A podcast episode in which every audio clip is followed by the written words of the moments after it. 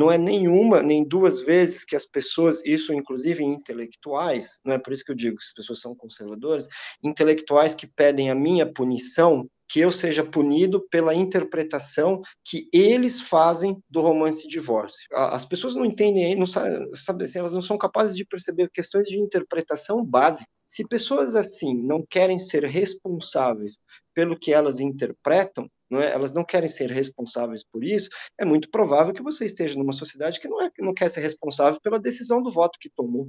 Não é? Isso é uma, me parece uma coisa clara.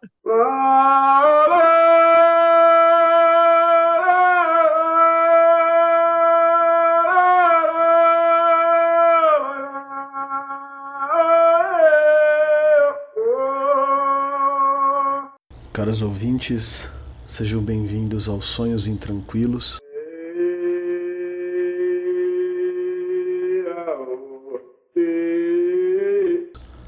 Podcast de metamorfoses literárias.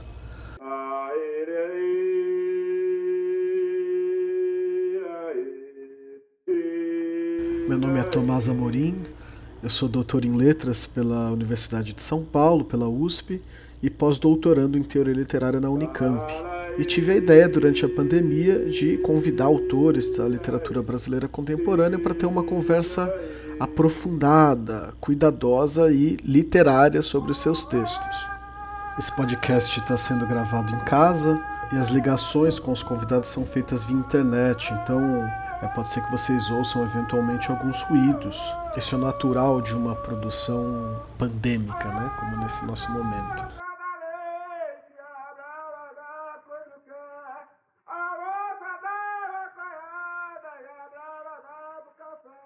O Ricardo Lízias é um escritor estabelecido, já bem conhecido na, na cena literária brasileira contemporânea. É, ele é autor dos romances O Céu dos Suicidas, Divórcio e A Vista Particular, entre outros. Ele criou também a família Tobias, com o qual produz é, obras em diversas plataformas, é, como o e-book Delegado Tobias e o livro objeto Inquérito Policial Família Tobias. É, na peça Vou com meu advogado depor sobre o delegado Tobias, atuou como dramaturgo e ator. O Ricardo Lízias também idealizou o Eduardo Cunha pseudônimo, autor de Diário da Cadeia, com trechos da obra inédita Impeachment, é, que saiu também pela editora Record, é, que foi um livro muito polêmico, né, que teve inclusive ações e processos na justiça. Né, esse esse livro teve seu sigilo desfeito pela justiça brasileira e uma decisão que foi reformada inúmeras vezes. É, além de escritor, o Ricardo Lízias é doutor em literatura brasileira pela USP, com estágio de pós-doutorado na Unifesp. E hoje a gente vai conversar sobre o Diário da Catástrofe Brasileira, um livro publicado em 2020 pela editora Record é, e é um livro é, escrito na forma de diário, o subtítulo aponta, né? Ano 1, o inimaginável foi eleito. Então também uma reflexão pessoal e pública, é, estética e jornalística e política sobre o fim do processo de eleição e o primeiro ano do governo de é, Jair Bolsonaro. Na nossa conversa, nós discutimos é, sobre essa intersecção complexa entre estética e política, sobretudo na ascensão desse neofascismo brasileiro e o uso das mídias e das plataformas para disseminar conteúdos, é, mas também a relação disso com as artes, né? É, sobretudo com a literatura e com as possibilidades de resistência dessa literatura.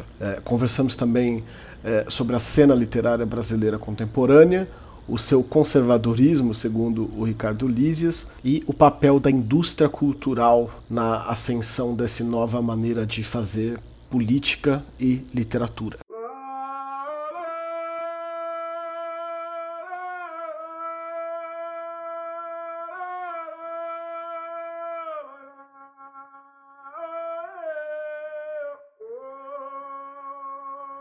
Renan Calheiros é brilhante, né? Um é um performer, que ele fica ali fazendo.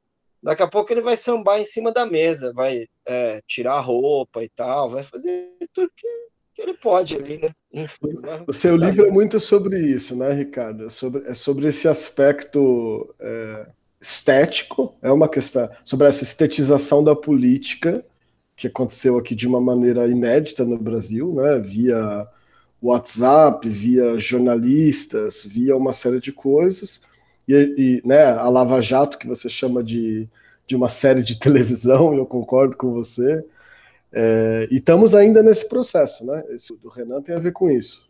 Eu não tenho dúvida, como eu não tenho dúvida que essa CPI também é uma. Ela também tem esse aspecto de, de ela tem vários capítulos, não é isso? Vai tendo depoimento. Aí o de hoje já ameaçou prender, não é isso? Prendeu o rapaz aí de hoje. Aí o, Pazu, o como ele chama lá, o Pazu, Pazuelo, é, diz que tá doente. Aí vai semana que vem, aí arruma habeas corpus. Então, Mete um atestado. Enfia um atestado, exatamente. Tem aí o, o exército faz ali uma ameaça. E o fato é que nada acontece, né? Assim, é. essa, essa que é a questão. É, o, o, o, nada com N maiúsculo que você usa no livro, né? Que Isso significa é, 3 mil mortes por dia. Esse é o nada exato, que continua exato, acontecendo, né? Isso, exatamente. Quer dizer, a base de. A, a questão do comando político, ela simplesmente não tem nenhuma modificação, né? Enquanto que é, com a população em geral, as pessoas vão morrendo, né? É isso, é isso que está simplesmente acontecendo é, é, sobretudo das classes mais baixas, né? Enquanto as classes mais altas, a gente viu hoje, por exemplo, já está fazendo turismo da vacina, né? É, é, ou seja, essas pessoas têm projetos, são projetos toscos, né? E são projetos que a gente percebe com certa facilidade, né? Você não precisa, não precisa ser um benjaminiano convicto assim, né? Para perceber como essa gente, essa gente se organiza. Mas elas têm uma ordem, né, elas têm uma, elas têm uma organização e, e, isso precisa ser é, assim combatido, porque senão eles vão terminar com tudo, né? Que é o projeto, Sim. que é um projeto também anunciado. O projeto foi falado. Nós viemos aqui para desconstruir. É, é, é, tudo assumido, né? Foi falado e foi falado mais de uma vez. E esse processo de desconstrução, ele também, claro que ele tem uma pauta econômica por trás, mas ele também tem uma lógica de movimento pós-moderna no limite, assim, é uma forma que se desfaz e se constrói o tempo todo, não, não tem uma coerência visível, né? E daí também a dificuldade de combater isso, né? De, de como lidar com essa, com essa plasticidade desses, desses movimentos. E eu sinto que uma das primeiras tarefas é justamente nomear isso tudo, né? E eu acho que o seu livro parece que é uma tentativa de fazer isso, né? De, de, de descrever esses procedimentos. Eu também acho, eu concordo. Eu acho que é preciso é, as maneiras de ação, elas realmente passam pelo conhecimento do que você está combatendo, né? E esse conhecimento, ele me parece também, não é pedir que as coisas sejam ditas como, como elas são, né? Sem, nega, sem negação. A gente não pode, eu acho que é, a gente tem que ter um pouco de clareza na gravidade da situação é, que a gente que a gente está é, vivendo. E eu realmente acho que, há, é, por um lado, não há essa clareza e nos lugares que há a clareza, as pessoas também agem com essa oposição mentirosa, né, com essa oposição fajuta, porque o, o, as principais vítimas da pandemia, da pandemia em número são as classes baixas, né? Isso ficou claro desde o início. Por exemplo, nunca vai faltar oxigênio no Albert Einstein, né? Não, não vai faltar lá. Eu te falei, eu te falei por telefone, né? O seu livro é um livro que eu não queria ter lido. Porque a literatura, para mim, tem sido, um, tem sido um exercício de, de, de fuga mesmo. De fuga no Sim. sentido positivo, de, de, de, de conseguir sair de uma situação sufocante e se lembrar que existem outros mundos, existem outras narrativas, né? Então, o começo da leitura do seu livro, para mim, foi muito difícil, porque ele me traz de volta, né? É, então, co começar o livro, retomar o livro, foi, foi difícil no começo, né? Até essa capa verde e amarela, eu tive a experiência de andar com o livro, e, e, às vezes as pessoas achavam que se tratava, podia ser um livro bolsonarista, eu recebi pois olhares é. assim. É, uhum. A gente pode falar sobre isso. Mas, mas eu queria dizer que, na verdade, que conforme eu fui lendo, essa sensação opressora, né, de, foi desaparecendo um pouco, porque, porque esse livro não é um jornal, ele, ele, ele é um tipo de retrospectiva, né? A gente viaja através do, do ano, mas a gente viaja acompanhado por esse outro passageiro, que é esse narrador, que é um narrador que, que carrega o seu nome, talvez, que tenha, né, como você disse, esteja em posse de documentos com o nome Ricardo Lísias, né, mas... E esse, esse narrador vai contando para gente, né, nessa forma diário, o que ele soube, o que ele leu, o que ele pensou, e então isso é um pouco é, é estranho, né, tem um estranhamento literário aí, porque é, é criada uma distância entre os acontecimentos e nós, mediada por esse, por esse escritor. E é aí que eu acho que, que, que, que essa distância estética permite um tipo de, de respiro. Né? Quando eu estava lendo, eu até lembrei, não tem nada a ver, mas eu lembrei do Verdade Tropical do Caetano. Foi Sim. um livro escrito para estrangeiros, na verdade, falando sobre o Brasil. E, e esse seu livro também, de alguma forma, é um livro que coloca uma distância entre aquilo que aconteceu e quem lê. E eu fiquei tentando pensar por que isso, né? É, é, eu acho que uma coisa que ajuda são esses meta-comentários, né? essas notas de edição. Ah, quando eu estava revisando isso, é, né? no futuro tal coisa vai se mostrar assim mesmo, ou vai se mostrar diferente.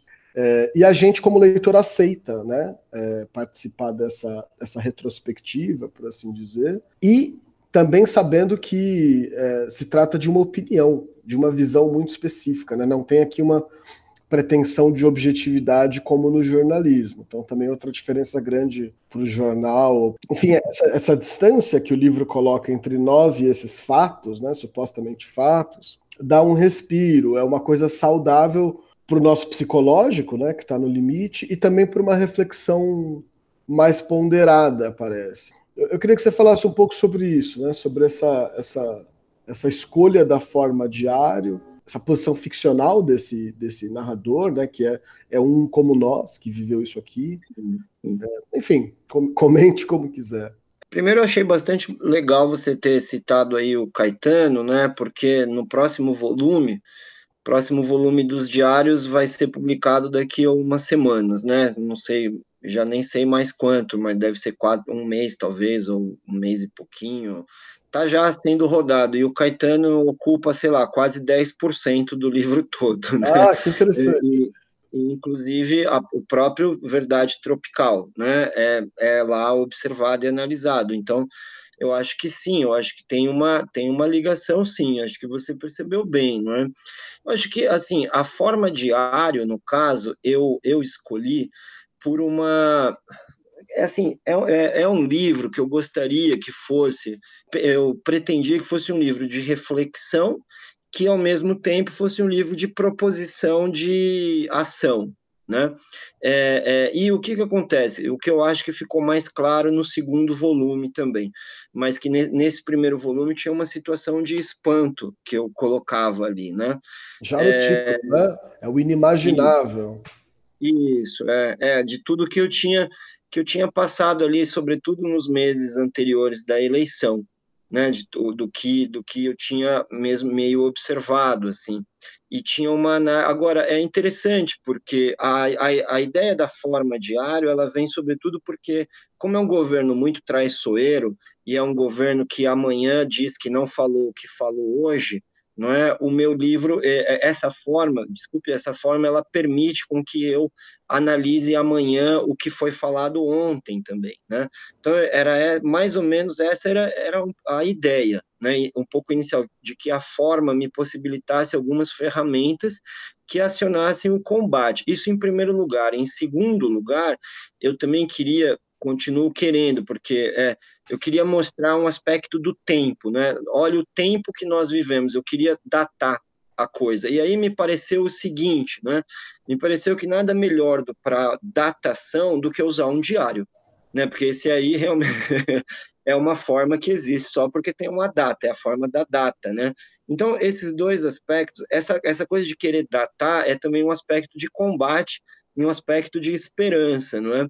É, que é isso daí tem data, né? Isso tem uma data que aconteceu, né? E que vai acontecendo. Que eu tenho a impressão também que no, na observação da questão da pandemia é ainda mais forte, né? É ainda mais é, essa questão, ela é ainda mais uh, uh, urgente também.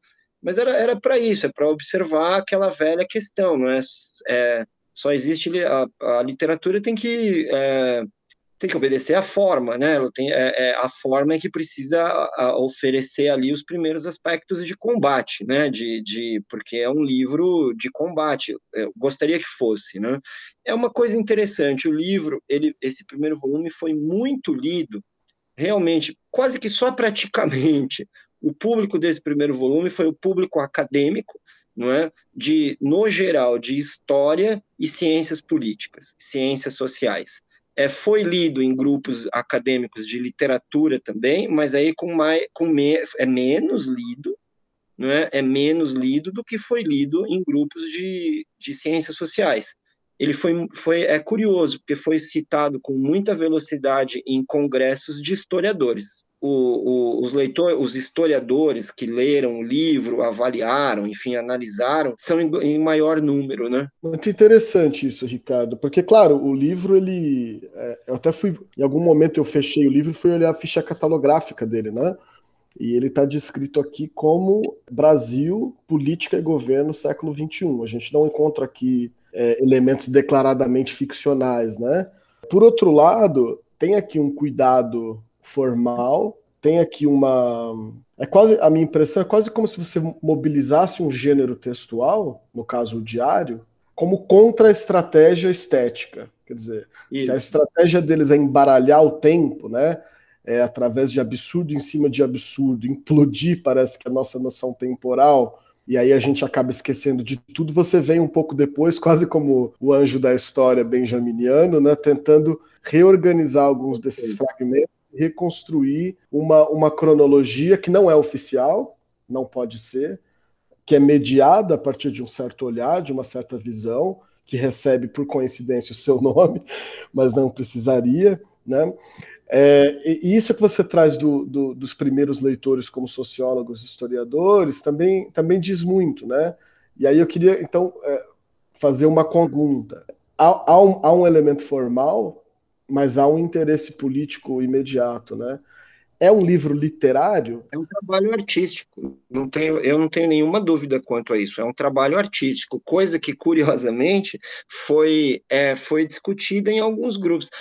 O livro foi discutido até na, em grupos de ciências políticas, até na Argentina, né? que foi uma coisa é, é, interessantíssima. A matéria de imprensa, a maior matéria de imprensa sobre o livro, que foram acho que quatro páginas, eu não sei porque eu acabei pegando em PDF, foi do Página Doce, na Argentina, sendo que o livro não tem nenhuma edição em espanhol, nem nada mais nada disso, nada disso, mas eles deram por algum motivo que foram o pessoal lá comprou o e-book, não é, é, e deram e deram esse esse é, esse trabalho muito grande, não é? Agora, mesmo esses grupos eles destacam e eu destaco isso também como um outsider, alguém de fora, que os textos, os trabalhos de ciências políticas e de filosofia política que existiam naquele momento Claro que posteriormente outros foram publicados, é verdade, outros foram publicados depois, mas os trabalhos daquele momento não estavam dando conta da situação política, e não, não estavam mesmo, entende? É, a filosofia política ou as ciências políticas, elas derraparam, elas não acompanharam o problema que estava, não perceberam, eu acho, né? não, não notaram. Tanto é que eu aponto um dos aspectos mais problemáticos do. Tá dando para ouvir? Tá tudo Tá Não, tá ótimo. Eu ia justo comentar que no seu livro você fala bastante disso, né? Comenta sobre é.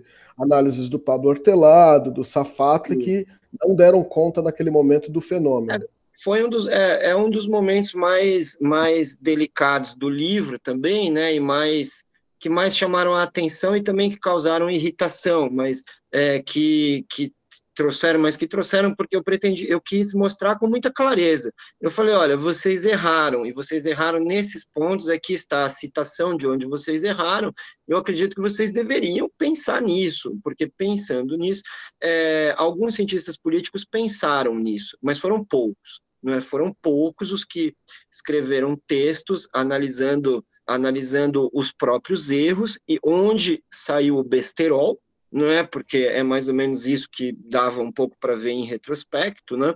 É, é, mas é um trabalho artístico. Quando você, porque, por exemplo, tem a questão do narrador, que você percebeu bem, não é? O nome do narrador é o nome que assina a obra, ou seja, o nome, é, o nome que assina a obra faz parte da obra, tem uma série de, de questões ali, ou seja, agora, eu tenho uma velha celeuma, eu, eu e as catalogações, as fichas catalográficas, temos vários problemas, né? É, é, de, de inúmeras ordens, né? Agora, eu não posso fugir dela, porque eu falo com os editores, eles falam, olha, eu não posso publicar o seu livro sem um, uma dessas, a gente vai ter que achar uma, a gente tem que escolher.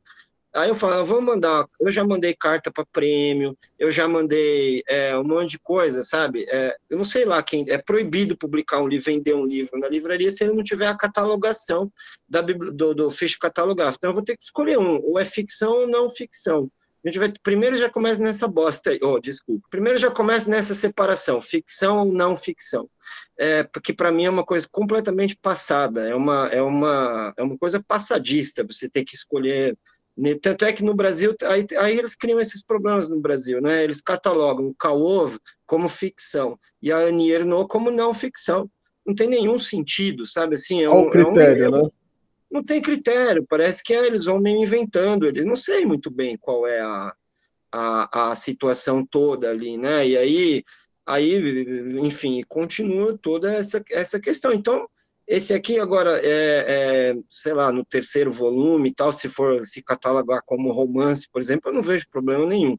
Porque, por exemplo, nas livrarias os caras botam do lado do diário do FHC lá e tal, e, e agora é uma baita de uma preguiça crítica isso daí, né? Porque eles obrigam a nós e aos editores a escolher um. Aí a gente tem que ficar fazendo essa, essa, essa, essa situação toda aí, né? Mas, quer dizer, sei, as pessoas ficam nesse atraso de vida aí, de, sabe, e aí, enfim, mas eu... A gente, eu, a gente é, percebe eu... no livro, né, uma, uma, uma a maneira quase irritada com que, com que o narrador fala sobre isso, é, só que tem um problema mais profundo, eu acho que a gente, que a gente sobretudo na, nas últimas partes do livro, é, que eu vou tentar resumir um pouco aqui, mas que no limite é essa relação entre estética e política, né? Você, você, analisa os novos modos de propaganda neofascista, analisa memes, né, analisa discurso da campanha eleitoral e do governo. E você também faz juízos de valor estéticos que, é, através do desenvolvimento do livro, a gente vai percebendo que também são juízos de valor políticos. Né? O, o primeiro, acho que talvez o primeiro momento disso essa, essa, essa, essas questões engraçadas.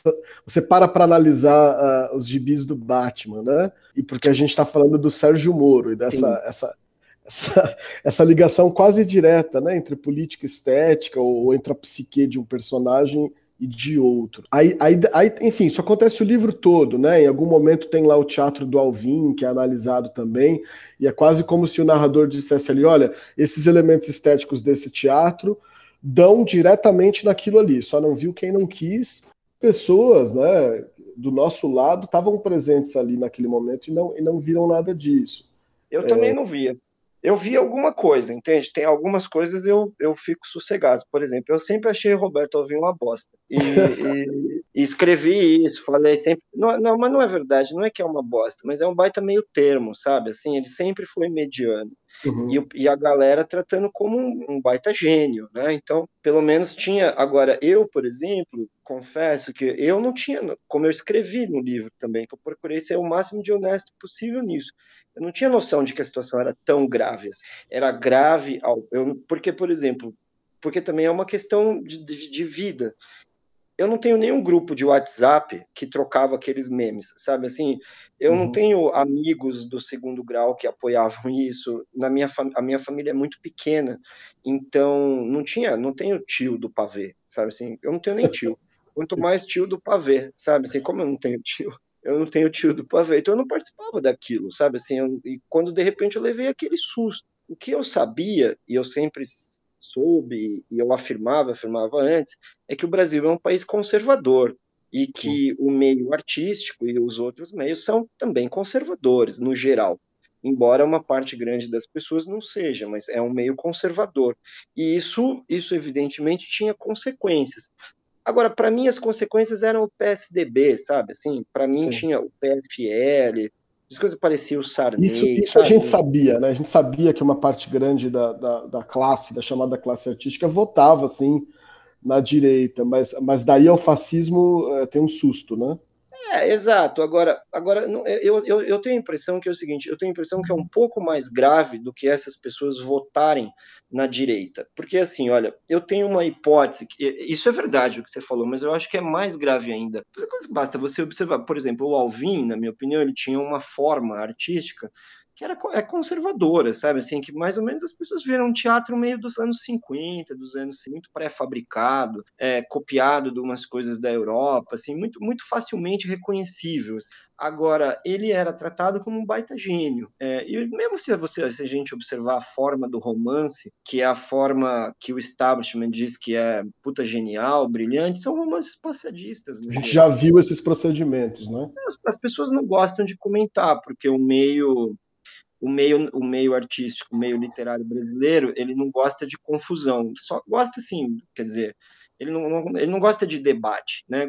Tem uns que ficam provocando um outro no Facebook e tal, mas isso não tem importância. O que eu estou dizendo é o seguinte: você não tem um debate franco e aberto como você tem na Argentina, como você tem eh, nos Estados Unidos, como você tem em várias outras tradições. Aqui, como o establishment ele é muito, ele é muito confuso também, não é? é tem muita troca de favor, as coisas são muito todo mundo é genial. Ih, rapaz, agora é o porteiro que está chamando.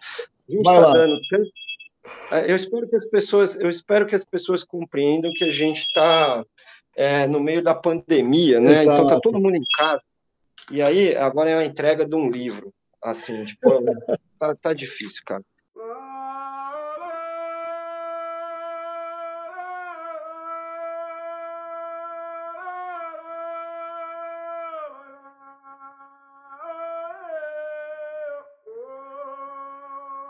Vinte sete de novembro. Não é segredo que o ex-juiz Sérgio Moro é um leitor ávido de histórias em quadrinhos de super-heróis. Segundo o jornaleiro que o juiz-ator frequentava em Curitiba, além das revistas semanais, ele sempre levava as novidades mais quentes dos gibis do Batman e do Homem-Aranha. Ao menos dois fatos posteriores confirmam que dá para afirmar que talvez as HQs sejam quase que sua única leitura. Em um jantar sinistro na Embaixada Brasileira nos Estados Unidos, Moro irá, no ano que vem, declarar que tentou ler um livro de do Carvalho, só que desistiu, pois achou muito denso.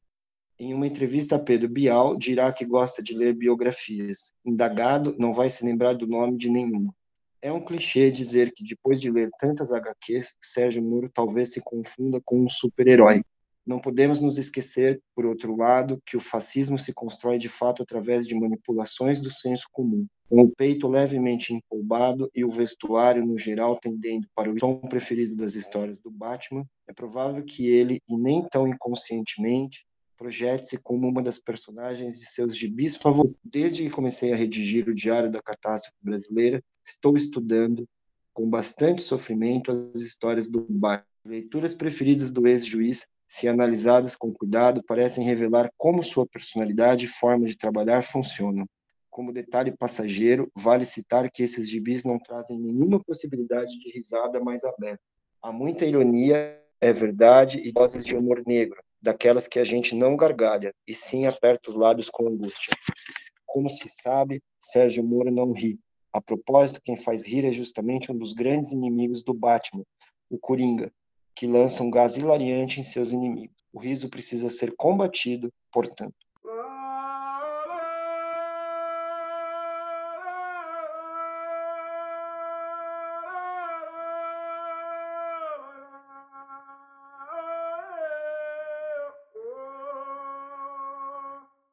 Mas como eu estava dizendo, você observa é, uma coisa que eu posso te dizer, que eu digo com só essa história dessas pessoas, das pessoas terem tanta, tanto amor por dividir ficção e não ficção, já é um baita negócio dos anos 60, sabe? Assim, uma coisa. A gente fica, a gente fica numa situação esquisitíssima de. É, é nesse sentido que eu, que eu queria te perguntar, que eu estava eu tava tentando traçar um pouco esse, esse. O seu livro ele faz um movimento que é, que é de são análises estéticas pontuais, né? Tem o Batman, tem o Alvin, tem, tem crítica literária, um monte. E aí no final do livro a gente vai percebendo que, na verdade, você estabelece uma relação quase direta entre a, entre a catástrofe política, social que a gente vive e uma certa capacidade de discussão estética, ou de, de um conflito moderado, ou de um conflito civilizado. Né? O modelo que você traz é o da França. Eu queria que você falasse um pouco sobre isso, né? nesse sentido que eu, que eu propus uma. Tem uma relação entre estética e política no, no livro, e você está repetindo isso aqui, né? Que é muito direta. Né? Quer dizer, é quase como se o fato de, de, de de o nosso sistema literário, para usar um termo antigo, se organizar dessa maneira que possibilitasse que a, polícia, a política nacional se tornasse isso que se tornou. Queria te ouvir um pouco mais sobre isso. Mas, assim, veja, não é que é, eu não acho que necessariamente possibilite, mas eu acho que há uma sociedade única. É? Essa, é, é, os artistas e os, os, autores, as pessoas em geral, fazem parte de uma sociedade. Portanto, a, os comportamentos são comportamentos dialógicos, não é? é são comportamentos de é, que todos estão relacionados, não é? Agora, só, só em primeiro, em primeiro lugar, aquela, aquilo que a gente estava discutindo, não é? Nós temos um atual governo em um meio político que utiliza, utiliza claramente, sem nenhuma dúvida, questões estéticas, não é? Agora a gente sabe, a gente sabe uma coisa simples: quando a estética quando a estética é, é, se politiza, isso é o, é, o, é o mais positivo que tem. Quando a política se estetiza, isso chama nazismo e fascismo, né? Não preciso nem citar o nome de quem disse isso. Walter Benjamin, enfim, isso já é uma tá, Essa citação está anotada na próxima pergunta que eu ia te fazer. É, bom que você então, já está se antecipando. É mesmo, ou seja, o que, o que acontece? Quando você tem uma sociedade que favorece o conservadorismo, quem consegue, que eu não tenho dúvida que a, a sociedade brasileira, não me resta a menor dúvida, a sociedade brasileira é uma sociedade conservadora. Né? É, eu não tenho dúvida quanto a isso. São as suas bases, são bases conservadoras, em que, por exemplo, a gente, é, a gente repara e, e a gente pode ligar, a gente pode trazer isso também para o meio artístico não é? A gente é, é, tal é a problemática, a dificuldade que há. Não, as pessoas aqui no Brasil acreditam em gênero literário, sabe assim? Quer dizer, é uma coisa, sei lá, em que século elas estão, eu já perdi até a conta, assim, de qual é a, a quer dizer, e aí, e, por exemplo, são pessoas que começam a e quando você diz meio isso, não sei o que, começa, ah, isso daí quer ser contemporâneo, não sei o que. Bom, mas eu não quero, todos nós somos contemporâneos. Não existe, não ninguém. Quer dizer, você só não é contemporâneo se você fala com fantasma, né? Se você fala com morto. Senão você é contemporâneo.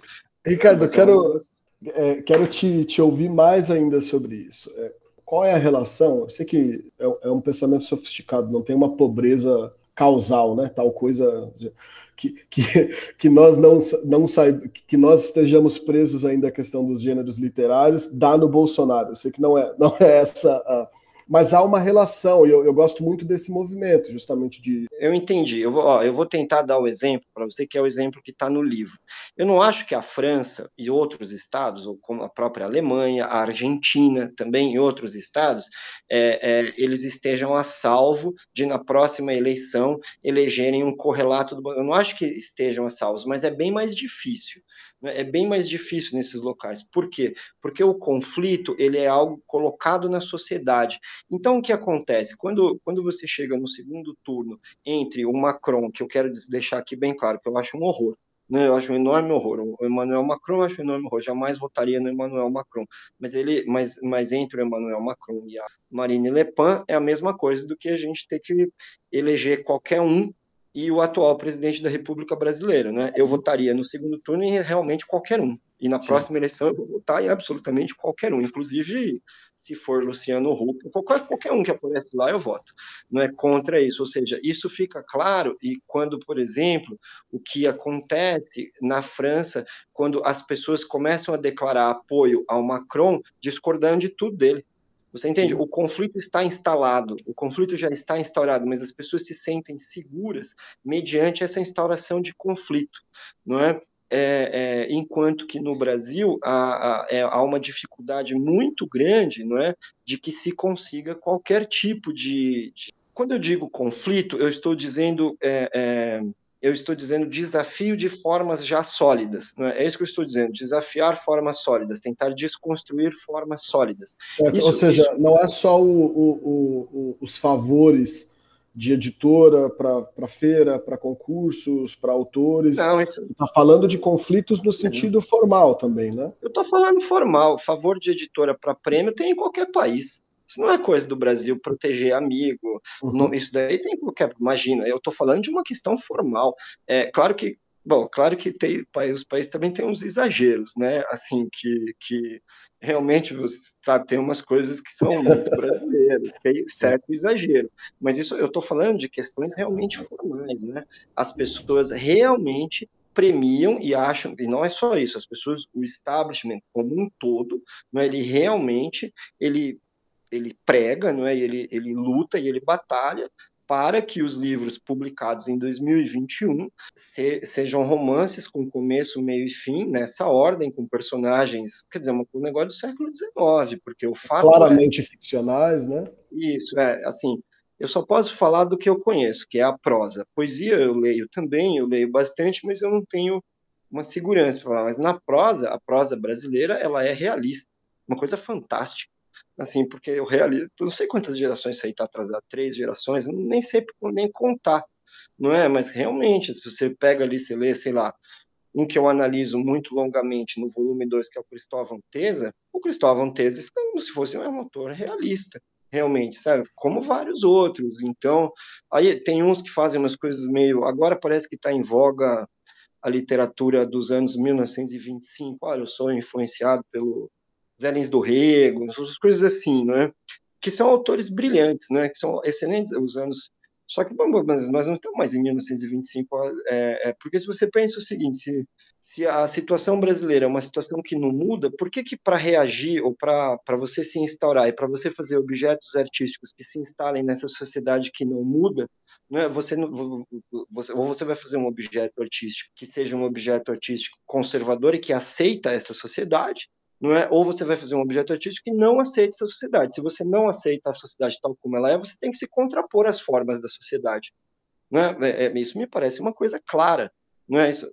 Mas não, não você fica, sei lá, mas, é, não é o meio que acontece. Então, quer dizer, fica, é, é esquisito, na minha opinião, sabe? Assim, é, é realmente conservador mesmo. Ou seja, você, como disse, você pega o establishment literário, é difícil que alguém, ainda que aconteça, você não vai achar alguém que não seja favorável, por exemplo, ao alargamento dos direitos para os grupos vulneráveis. As pessoas são a favor, claro, mas quando vocês vê, elas escrevem esses romances aí, começo, meio, fim, personagem, é, mas umas coisas, um negócio Entendi. É como, é como se esse conservadorismo estético, e, e, e aqui a gente não está nem falando da indústria cultural, a gente está falando da chamada literatura séria, e é como se esse conservadorismo tivesse um, um parentesco imediato com é, esse, conserva esse ultraconservadorismo político é, do governo Bolsonaro.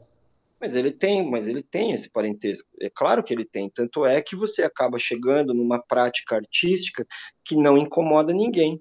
Não é que as pessoas, as pessoas você não, não, não cria livros que incomodem as pessoas, não é?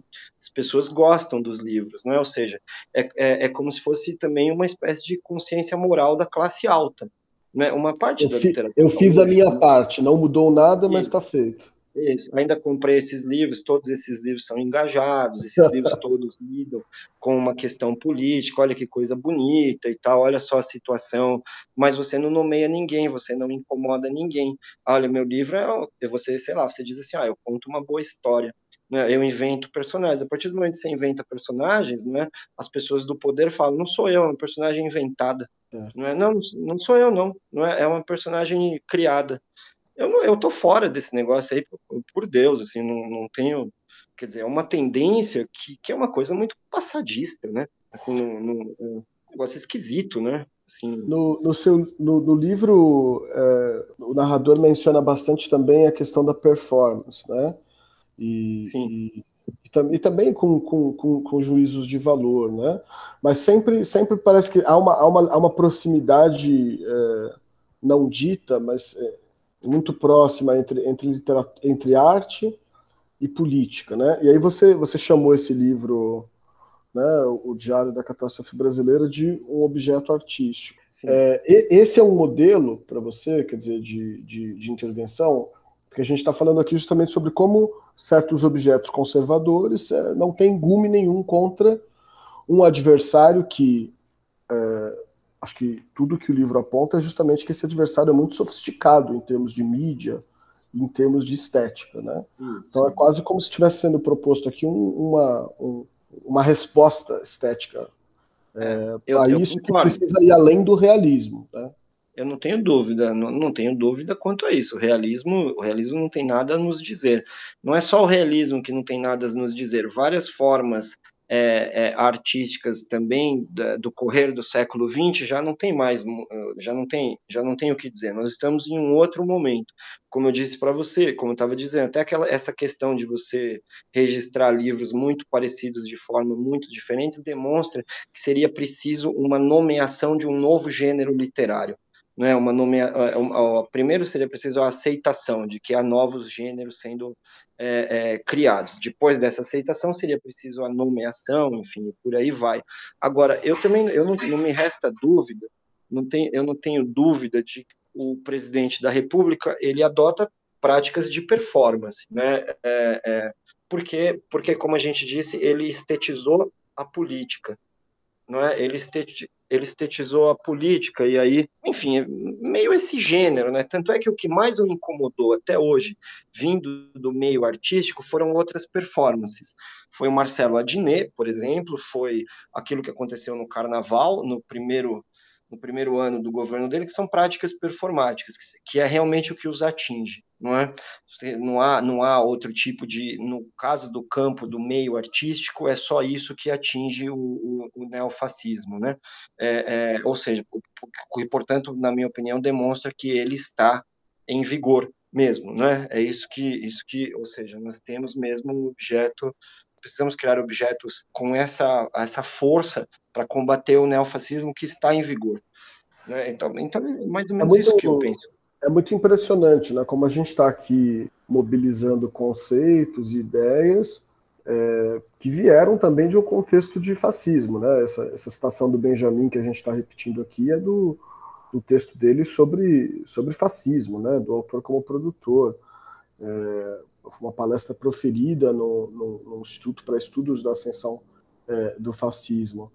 Quais que são as diferenças, no entanto, Ricardo? É, o, o, livro se posiciona muito claramente dizendo é fascismo, sim, é um neofascismo, claro, a história anda, essas coisas elas ganham novas, novas, novas manifestações, se incorporam de maneiras diferentes, e nós precisamos estar atentos a isso, mas é fascismo, sim.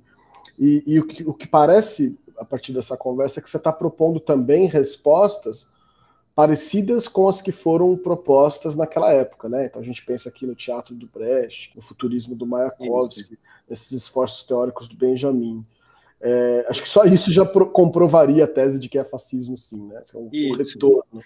É, mas quais são as diferenças? É, Perfeito, eu concordo totalmente com o que você disse. Essa é a comprovação cabal, na minha opinião. Não é? Eu acho que as diferenças, em primeiro lugar, são diferenças de ordem é, de, de ordem da agressão, não é? O que é agredido hoje, hoje o que é atacado, por exemplo, no Brasil, não me resta a menor dúvida, são os grupos vulneráveis, não é? é, é e as classes baixas, o que não era necessariamente o caso, o caso do, do nazismo. Não é? que, que, então, ou seja, há uma, é, eu acho que hoje isso é muito claro, é uma agressão aos grupos vulneráveis e às classes baixas. Esse é um relógio cuco que tem aqui na minha casa, não é? 5 da tarde. Mas, assim, no último episódio foi o carro do ovo, nesse foi o passarinho. Tudo bem, são é, bem-vindos. Não, tudo bem. É, faz parte, porque a gente está. É, essa é a situação. Eu acho que isso, em primeiro lugar, não é? Eu, eu não tenho dúvida, por exemplo, que a agressão à universidade ela só existe porque teve cotas. Se as universidades não tivessem tido política de cotas, o dinheiro estava lá. Entende? Não me resta dúvida quanto a isso, eu não tenho mais remota dúvida é, é, é, é, com relação a isso. Agora, é, eu também acho, como você disse, eu acho que uma das formas de reação é, é, realmente observar como foi a reação naquele momento, que foi uma reação também tardia, limitada, não é que não conseguiu evitar uma série de coisas, não é? É, mais atualizada para novas questões também, como se fosse um teatro, o teatro brechtiano, com outras, com outras, com observações de coisas que foram ocorrendo, também foram realizadas nos anos seguintes, não é? As, os ganhos artísticos dos anos 60, enfim, tudo que ocorreu nos anos 70. Você anos menciona 70. bastante o Beckett também, né?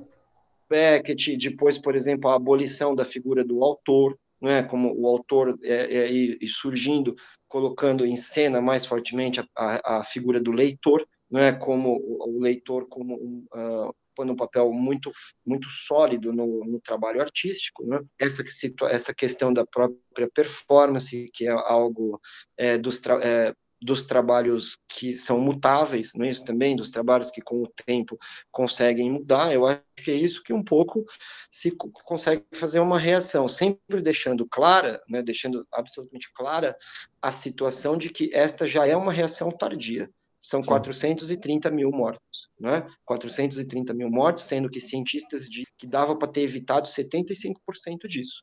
Né? Ou seja, 25% seria devido à pandemia, não haveria, não haveria como, os outros 75% se deve ao neofascismo no poder. Né? Então, já é uma reação muito tardia. Enfim. Eu, vou, eu, eu vou te provocar ainda mais uma vez. Qual é a relação entre, entre o bolsonarismo e a figura tradicional do autor? eu acho que a relação, é, eu acho que é, é, tudo é um composto social, entende? Não são relações diretas, né? Mas são relações que formam, como eu estava dizendo, formam uma sociedade conservadora não é, é, é as, como eu disse, por exemplo, dito, Brasil, dito, perdão, e dito pelo contrário também, quer dizer, a superação da figura do autor e, e de tudo que ela, que ela significa, né, literária, historicamente, é, serviria como impulso de superação do bolsonarismo? É, eu não tenho dúvida, eu não tenho dúvida. Eu, eu, eu posso, é, eu fico muito espantado, por exemplo, com uma série de as pessoas têm uma, uma, uma forma de ler a literatura como uma, é, é, como eu estava dizendo, de maneira realista, não é? é? Provavelmente é a mesma forma que elas leem o Jornal Nacional, né? Literal, é né? Literal. Então eu posso dar um exemplo, é, eu vou dar um exemplo concreto e pessoal também. Não é nenhuma, nem duas vezes que as pessoas, isso inclusive intelectuais, não é por isso que eu digo que as pessoas são conservadoras, intelectuais que pedem a minha punição, eu não sei do que eles, não sei o que, que eles chamam de punição, né? Se é é, ministério, dão uma de Ministério Público, assim, que eu seja punido pela interpretação que eles fazem do romance de divórcio. As pessoas falam isso, olha, o romance de divórcio é isso, isso, isso, então esse autor fez isso, isso, isso, ele tem que ser punido. Quer dizer, isso realmente é uma além de ser uma presepada, né, é, mas eu estou falando de, de, intelectuais realmente professores universitários, eu estou falando de pessoas, sabe, que não é gente, não é isso, é realmente... Não são leitores iniciantes, né? Não, não são. E as pessoas, as pessoas são capazes de fazer isso, não é? Ao ponto de que, é, é, ou seja, elas ainda as pessoas não entendem, não sabem, sabe, assim, elas não são capazes de perceber questões de interpretação básica. Se pessoas assim não querem ser responsáveis pelo que elas interpretam, não é? elas não querem ser responsáveis por isso, é muito provável que você esteja numa sociedade que não, é, que não quer ser responsável pela decisão do voto que tomou. Não é? Isso é uma, me parece uma coisa clara, entende? E tudo bem, você, as pessoas vão dizer assim, não, mas certamente essas pessoas que escrevem isso sobre o seu romance não votaram no atual presidente. É provável que elas não tenham votado, mas o que se percebe é que elas estão construindo um caldo, não é, cultural de pensamento intelectual que favorece depois o mesmo comportamento não é? favorece exatamente isso, né? É uma coisa surreal. É, isso, entende a situação que eu estou dizendo? Não é, não é uma ligação direta. Como eu disse, você não vai, você não vai a um encontro, você não vai a um congresso, algum lugar, se você fizer ali uma eleição, o atual presidente não ia ser eleito nunca. Não ia nem nunca ir para o segundo turno. Isso daí é um fato, mas as pessoas lá farão falas conservadoras.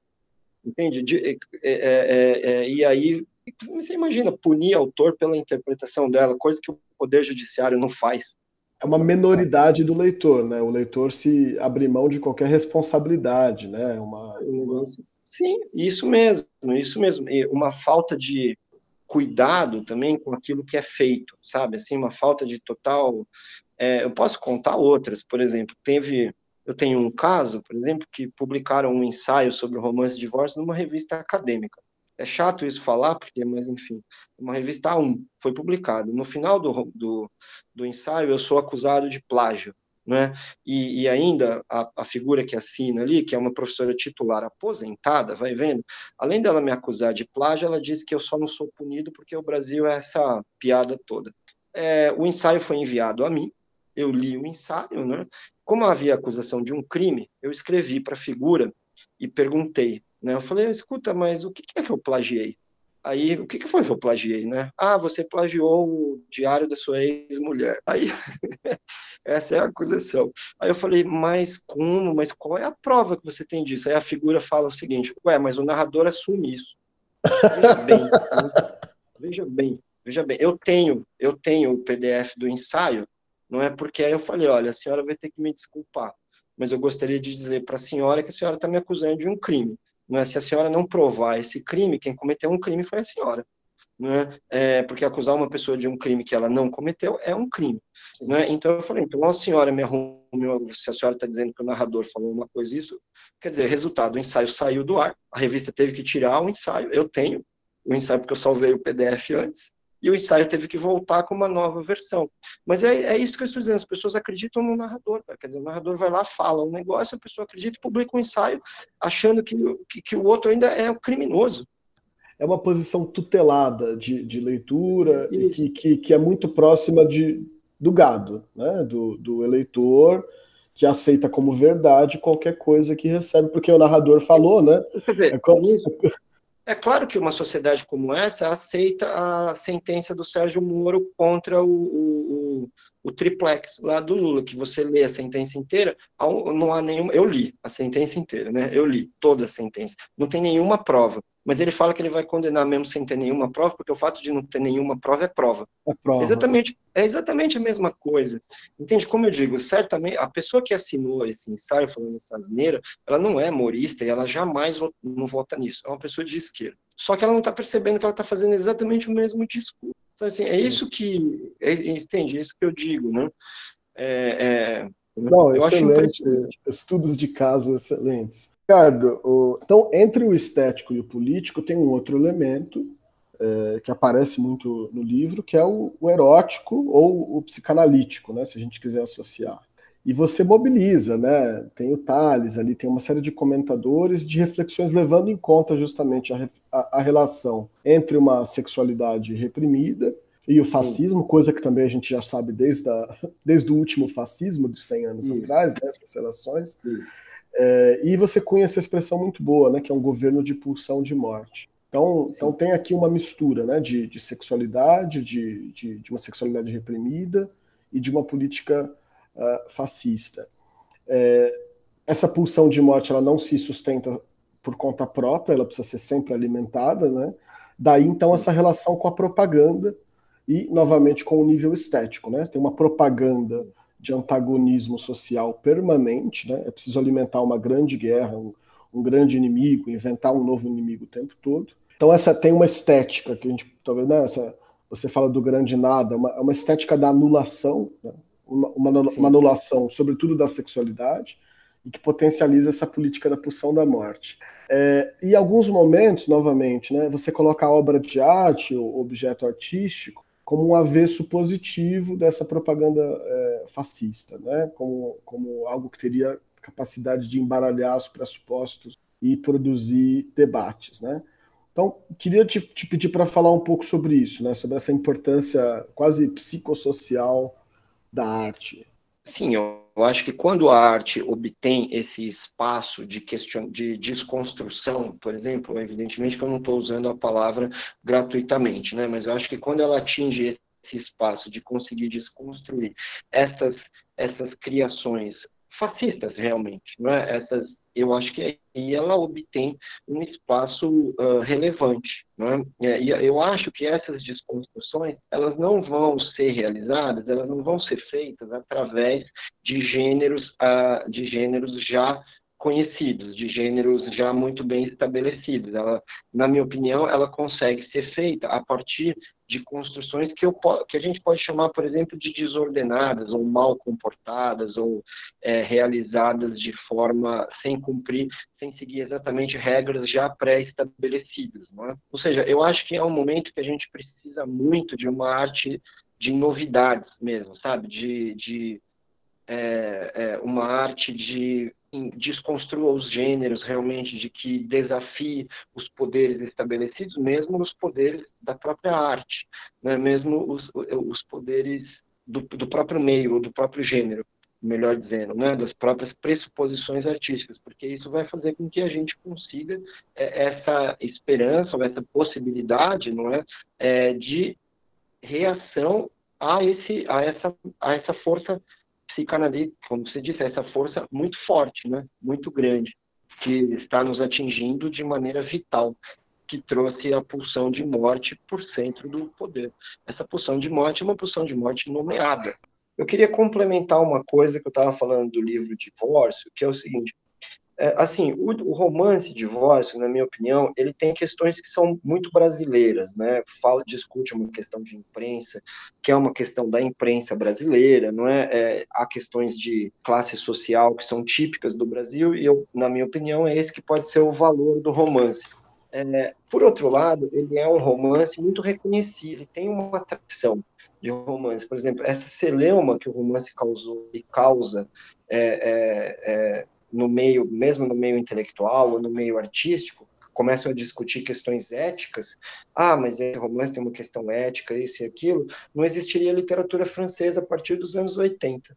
É, é, não, simplesmente não existiria. Não existiria obra da Sophie Collins, não existiria Hervé Guibert, não, não existiria ninguém praticamente, sabe, que fez, que é o que o livro está um pouco ali, que, o, que o livro está dialogando com essa tradição, né? Ou seja, são assim, essa questão de colocar problemas éticos no livro, para mim é uma coisa completamente surreal, porque é como dizer assim, olha, existem assuntos que podem ser discutidos e assuntos que não podem ser discutidos, que o autor não pode falar, porque se o autor falar, eu vou interpretar de tal forma e eu não aceito que eu interprete né? Quer dizer, então você não tem uma certa literatura é, italiana também, ou seja, é, é impressionante, assim, é surpreso.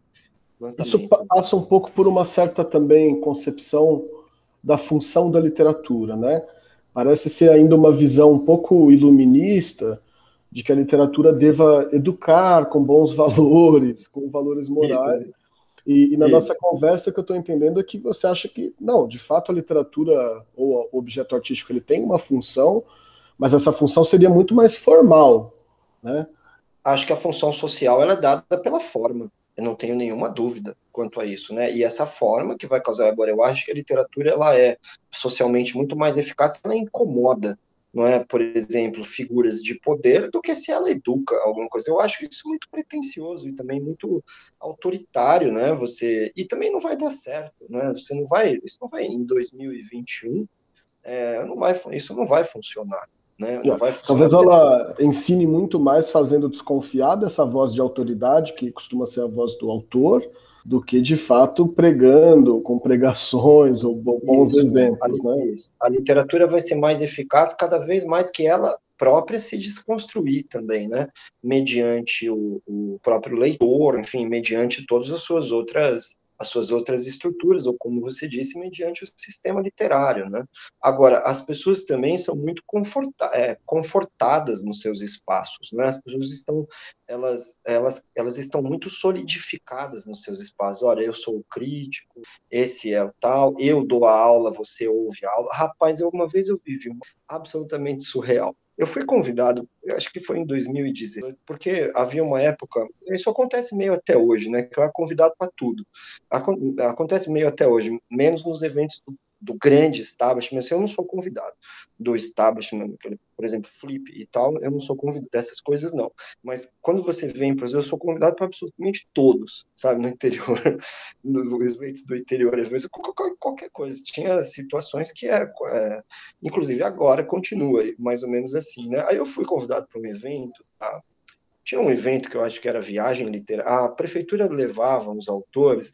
Era muito bom o evento, muito bem, muito bem realizado, assim, bem organizado, uma coisa bem digna. E aí eu ia para uma cidade que não tinha o convidado ia ser a faculdade de letras da cidade, do, da região ali ia ser eles eu ia falar para eles então o professor fez um preparo e tal e a discussão foi o divórcio aí chegou Aí chegou, no, no, eu me confundi, perdão, a discussão era o céu do suicídio, era o céu do suicídio. Aí chegou no evento um rapazinho, um aluno, juntaram lá os quatro anos, tinha um monte de gente, um garoto levantou a mão e falou, e deu a interpretação dele do romance. É? que era uma interpretação perfeitamente legítima, entende? Que ele pegou o romance para a vida dele, ligou alguns aspectos que ele tinha vivido, uma construção. Não, havia, não há problema nenhum com isso, né? ele estava perfeitamente correto. O professor lá interrompeu o rapaz e falou assim: não, é um absurdo, isso que você está falando é absurdo, o romance não diz nada disso. Um susto. Deu um susto que eu falei: como que o romance não diz nada? Eu, quer dizer, eu, eu, eu agi educadamente ali, né? Porque agora eu sou pai de família e tal, então eu não fico mais arrumando confusão, sabe, nos eventos. Eu sempre eu me comporto um pouco melhor, mas... É, é uma, é uma crítica policial, né? Ela, ela, é que define qual é a leitura razoável e política e dentro da lei... Mas eu perguntei pro cara, eu perguntei, só porque você fez doutorado, a sua interpretação é melhor que a dele? Ele tem o direito à interpretação dele, ué. Eu não falei nada disso, claro, eu dei ali uma eu dei ali uma modificada, né? Então, eu, mas eu, mas era isso a situação, quer dizer, o cara acha que a interpreta que só existe uma, porque assim, se você se só existe realmente uma interpretação, a pessoa que vai chegar a essa interpretação é uma pessoa que terá um poder, não é? De fazer um poder de. Só que, infelizmente, explicar para o cara, falar, ó, oh, querido, não existe só uma. Vão existir tantas interpretações quanto as pessoas que lerem meu livro, sabe? Sim, e, e eu estou em jogo com essas pessoas, eu estou provocando essas pessoas, eu estou é, é, eu em um estado de tensão com o leitor. E essa questão da interpretação é justamente o talvez o aspecto mais público e mais social da obra, que é aquilo que a gente estava falando, né? Ou uma sociedade que permite discordâncias de interpretação e que não vai ruir por causa disso, e sociedades completamente engessadas como a nossa. É isso. É isso mesmo, é exatamente isso. É exatamente isso que eu estava tá tentando dizer, sabe assim? Ou seja, ou você tem inúmeras interpretações e instalações de conflitos e diálogos, e isso é o que vai. E você vai conseguir, a partir disso, fazer uma composição, você vai conseguir fazer um acordo, e isso, isso se chama interpretação literária, isso se chama, sei lá, aula de literatura, isso se chama aí ao museu, com os amigos, né, ir ao museu. isso se chama escrever um, um, ensaio, mas isso se chama também fazer acordo político, entende? Isso se chama fazer um governo na democracia, na Sim. democracia. Agora, quando não é na, quando é autoritário, realmente o professor chega lá e dá a interpretação dele, a interpretação maluco, o fulano lá escreve um ensaio e a interpretação dele é a que se sobressai, fica uma situação toda como essa, tudo muito estranho. Agora, eu, eu tenho certa esperança, porque como eu te falei, como eu sou convidado para um monte de coisa, eu tenho a impressão que as classes mais, as pessoas mais jovens, de certo meio acadêmico, elas são melhores, sabe? Quanto a relação a isso. O problema é que estão tirando as bolsas delas, sabe? Assim, eles estão Isso é um problema grave, sabe? Eu, eu, eu penso assim, pô, na hora que vai surgir uma geração mais arejada, sabe? Uns caras que estão vendo essas coisas, estão estudando, estão percebendo as relações entre, sei lá, literatura e artes plásticas, estão vendo, os caras param de fazer concurso. Quer dizer, é chato, sabe? Um negócio chato, assim, mas eu tenho a impressão que existe é, já um. Quer dizer, embora haja elementos conservadores em qualquer lugar, eu tenho a impressão que está melhorando um pouco, no geral, né? Isso não sei porquê. Ricardo, eu queria então te fazer a última pergunta. Esse livro, ele tragicamente, é, deve fazer parte de uma série de quatro partes, né?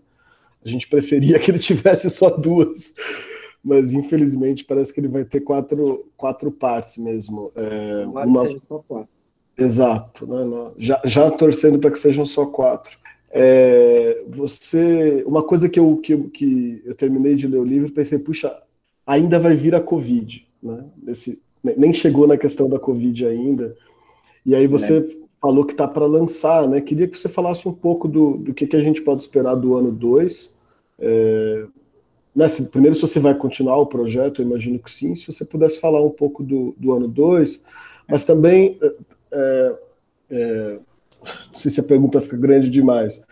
É, a sua, a sua obra, você tem uma obra grande, você tem uma obra estabelecida, é, com uma diversidade de gêneros literários, de procedimentos, né? É, você já tinha antes feito o, o, o, diário do Cunha, né? E agora tem esse diário aqui. São duas partes da pergunta. Primeiro, o passado, né? Como é que esse projeto se, se encaixa na sua obra até agora? E segundo é o futuro, quer dizer, como é que é o próximo? Não, é, eu vou responder de trás para frente, né? O próximo, o próximo volume ele vai sair daqui a algumas semanas, como eu disse, né? A gente já está na fase do prelo, agora só faltam, sei lá, decisões editoriais. Ele precisa se instalar num calendário, num calendário de impressão e de... ele já está chegando. Chama Diário da Catástrofe Brasileira 2, um genocídio escancarado. E aí ele vai lidar, ele vai chegar até o mês de março desse ano, pega 2020, março de 2021. Ele pega até um pouquinho antes de eu ter sido internado, né? É, um pouquinho antes de eu ter ido lá parar na UTI. E, enfim, é, eu, eu, eu, como eu disse, eu acho que tá, tá completamente no, assim, eu batalho muito com os gêneros literários e contra os gêneros literários, né? É, então, eu faço inúmeras tentativas, inclusive porque eu sou infeliz com as possibilidades desse gênero, com os resultados é, obtidos, é, assim, sem cabotinismo, mas eu fico sempre buscando mais e mais e mais, e, e fico, então, lutando quanto a esses gêneros, né? Então, eu tenho essa, essa busca, e, e, e eu estou fazendo isso, né? É, e no exato momento eu consegui enfim, é mais ou menos o meu trabalho, né? Eu, eu trabalho com isso e tal, então eu realmente escrevo, eu é, eu estou com isso oito horas por dia. Dez, quando eu falo oito horas por dia, é como se fosse horário de trabalho, é isso que eu estou querendo dizer. Né? É o seu trabalho, né? É, exato. É o meu trabalho, eu, eu trabalho com isso e também a única outra coisa que eu faço é que eu dou um curso sobre Proust online. É a única minha única atividade nesse sentido, né? Quer dizer, eu estou escrevendo outros, eu estou escrevendo textos com questões, tentando compreender essas questões contemporâneas, né? Assim, e lidando com esses gêneros contemporâneos também. É, com bastante dificuldade, né? Com bastante dificuldade, mas eu acho que a dificuldade faz um pouco parte disso também. É Maravilha, Ricardo. Posso fazer só um raciocínio final? Muitos mais, uhum. até, se quiser. O, o, eu estava outro dia assistindo, revendo aquele filme Arquitetura da Destruição, né, em que o cineasta defende que o nazismo decai de certa arte erudita, né? Ele, ele, ele faz ali um aproveitamento de certa arte erudita contra a arte moderna, né? Sabe que eu tô eu tô estudando e eu tô tendo certa percepção que eu, eu ainda não tenho muitos argumentos organizados, mas eu vou organizar para outros anos do diário, provavelmente para esse ano. Eu tenho a impressão que esse neonazismo, sabe assim, ele também decai só que é de certa arte de massa mesmo, sabe assim? Porque agora eu tô, eu tô achando nesses gibis, nessas histórias em quadrinhos aí, olha, tem muita coisa assim dali, sabe? E aí eu andei lendo o que alguns dos seus dos criadores falavam, sobretudo o Alan Moore, que diz que desistiu disso daí porque viu que estava virando fascista, já nos anos 80. Né? Ou seja, eu acho que tem mesmo uma nova decadência, posto que de certo tipo de arte, que é a arte de massa, como a gente vê também esses deputados, enfim, fazendo aquelas dancinhas, não é isso? Sertanejo, não sei das quantas, dancinha. Eu tenho a impressão que tem um pouco disso agora, sabe? Mas eu não posso desenvolver mais esse raciocínio porque ele está ainda no começo. Enquanto eu lia, eu lembrei também de. Acho que era uma coisa de. Quando saiu o Atlas da Violência em 2014, algo assim, em, que alguém da polícia falava assim: é, os policiais eles, é colocada uma ideologia de super-herói neles, né? Eles não se veem como servidores públicos, eles se veem como, como heróis, né? No, no, no em todo esse maniqueísmo. E, e, o Batman, como você bem mostra aqui, né? Ele tem esse, ele não segue a lei, né? Ele segue algo supostamente acima da lei. Então ele se permite cometer todas as barbaridades porque ele está do lado certo, igual a Lava Jato. Exato. Isso mesmo, eu acho que tem mesmo vários elementos para tentar aprofundar isso, viu? Excelente. Ricardo, te agradeço muito, cara. Eu aprendi muito na conversa, foi um barato. É... Não, sou eu que agradeço e peço desculpas pela situação aí, viu? Pela Não, eu, eu, começo o podcast já falando, olha, isso aqui é uma produção da pandemia, vai ter, vai ter interrupção, vai ter campanha, até bom que fica de registro. Pois, legal, cara, valeu. Obrigado. Um abração. Oh,